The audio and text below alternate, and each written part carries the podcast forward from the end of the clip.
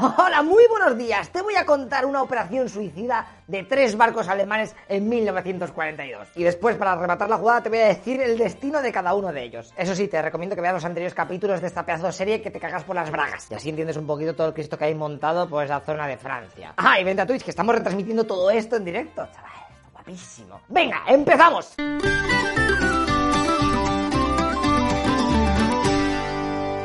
¿Os acordáis que en capítulos anteriores habíamos dejado al barco que iba con el Bismarck en el puerto francés de Brest? Sí, el crucero pesado Prince Eugene, que se escapó por los pelos de la emboscada británica que hicieron ahí al Bismarck. Bueno, pues con su llegada a aquel lugar se han juntado en el mismo puerto tres barcos tochos alemanes, ya que por allí estaban dos cruceros de batalla, el Gneisenau y el Schnarhorst, que de vez en cuando jugaban en la llamada Operación Berlín del Atlántico. Es decir, petar convoys que intentaban llegar a Gran Bretaña desde América. Claro, eh, tener tres barcos pepinos en un mismo puerto tiene cosas buenas y cosas malas. La buena es que tienes un poder de la leche y a la mínima que sales puedes reventar lo que quieras. Pero la mala es que tienes las unidades todo concentradas en un mismo sitio que está genial para que te las bombardeen. Estamos en mayo de 1941 con esta situación y los británicos no han perdido el tiempo. Al enterarse de aquello, están lanzando ataques con aviones a aquel puerto de Brest a saco. A ver si joden algo. Y tras varios ataques, ¡pumba! Poco a poco van teniendo éxito. En abril, cuatro bombas que se comió el Gneisenau. Dos meses después, otro par de bombas, el Schwarzhorst. Y una, el Prince Eugene. Madre mía, ¿eh? se nota que he vivido tres años en Alemania. Los nazis que estaban viendo cómo los aliados estaban destinando un total de 800 aviones solo para reventar sus barcos de Brest, dijeron, ¡Ya vale! ¡Se acabó! Y es que fíjate que para reparar los tres barquitos de las narices habían obligado a llevar a aquella ciudad francesa nada más y nada menos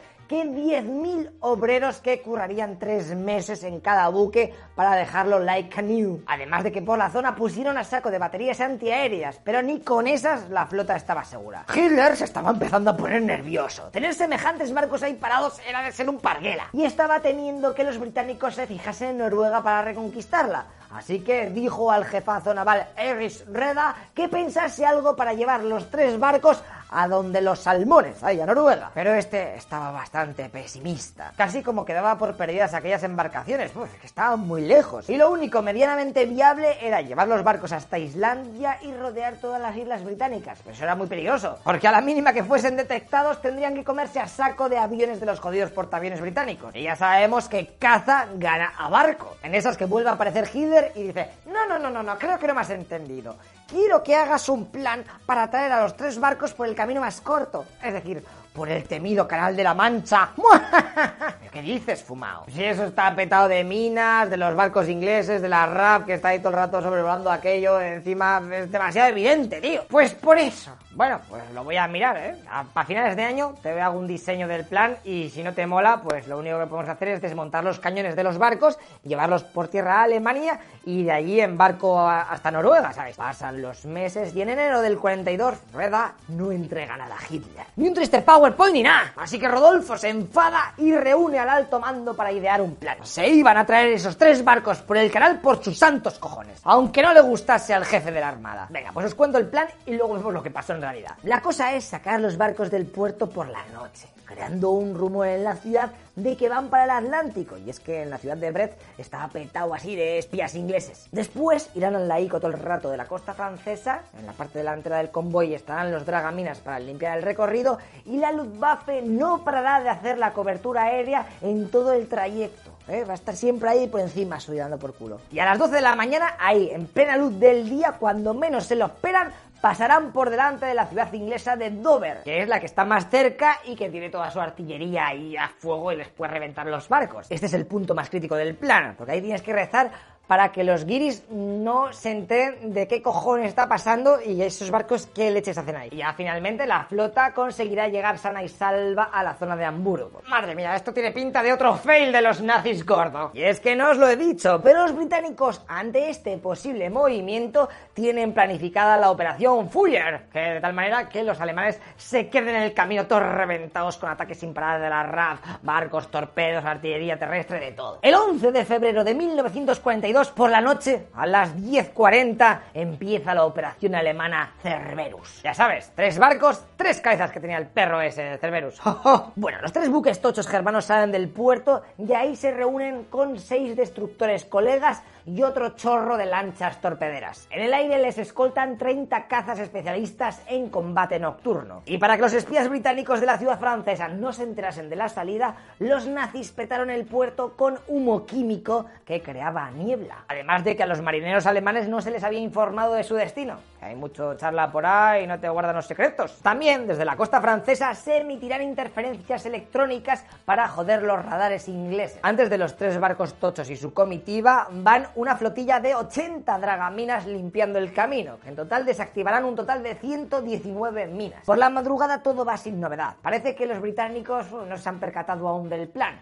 Poco a poco ya empieza a amanecer, pero ¡chachán! Tienen toda la chorra porque se levanta una niebla que lo que ayuda a que la expedición siga su curso sin que ningún avión de reconocimiento inglés se dé cuenta de nada. Hasta que llega el mediodía y ya con el día más claro, la RAF detecta la marcha alemana. Madre mía, cómo las alarmas. Voy a hacer un poco más.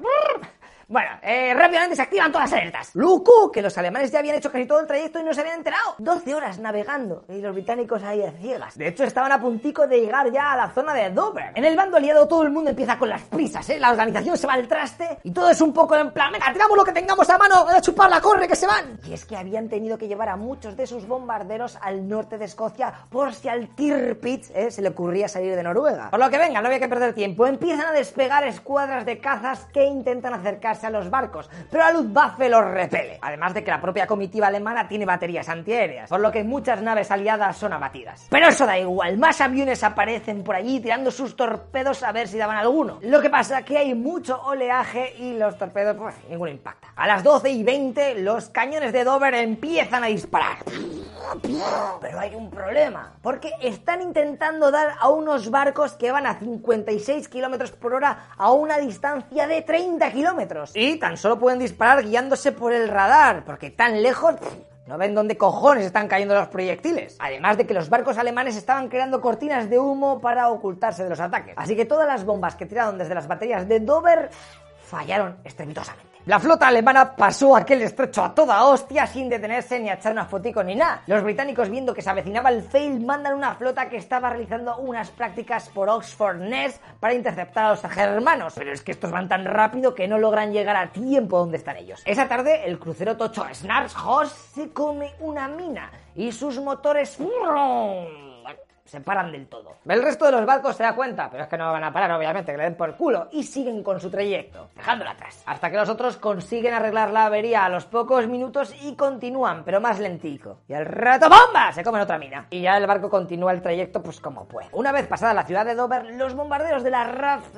les costaba muchísimo llegar a donde estaban los barcos alemanes. Y el 13 de febrero, a las 7 de la mañana, llegan a la desembocadura del Elba el Guinnessau y el Prince Eugene. Dos horas más tarde, el barco que os he dicho que se había comido un par de minas, para en el puerto alemán de Wilhelmshaven. Wilhelmshaven. Así que la operación Cerberus había sido un auténtico triunfote. Ninguno de los 669 aviones británicos que habían lanzado su ataque dieron ni una a los barcos. La población británica, al enterarse de que habían pasado los barcos del Atlántico hasta la Alemania por medio de todo el canal, se sintieron humillados. Mientras que en otro lado la propaganda nazi sacó pecho de sus estrategias y éxitos. Pero la verdad es que no todo era tan bonito como los alemanes lo pintaban. Vale, sí, habían conseguido sacar de aquel lugar tan complicado tres barcos muy tochos. Pero a decir verdad, aquel movimiento era más defensivo que otra cosa. En otras palabras, se habían retirado de la batalla del Atlántico para centrarse en proteger Noruega. Y encima no lo han dicho públicamente, pero el Guinnessau y el Smart Host han resultado afectados por el trayecto y necesitan ser reparados. Por no hablar de que, vale, allá tenían los barcos en puertos alemanes, pero por Alemania también llegaban los bombardeos de la RAF. Venga, en resumen, esta operación del paso por el Canal de la Mancha costó a los británicos la pérdida de 42 aviones y a los alemanes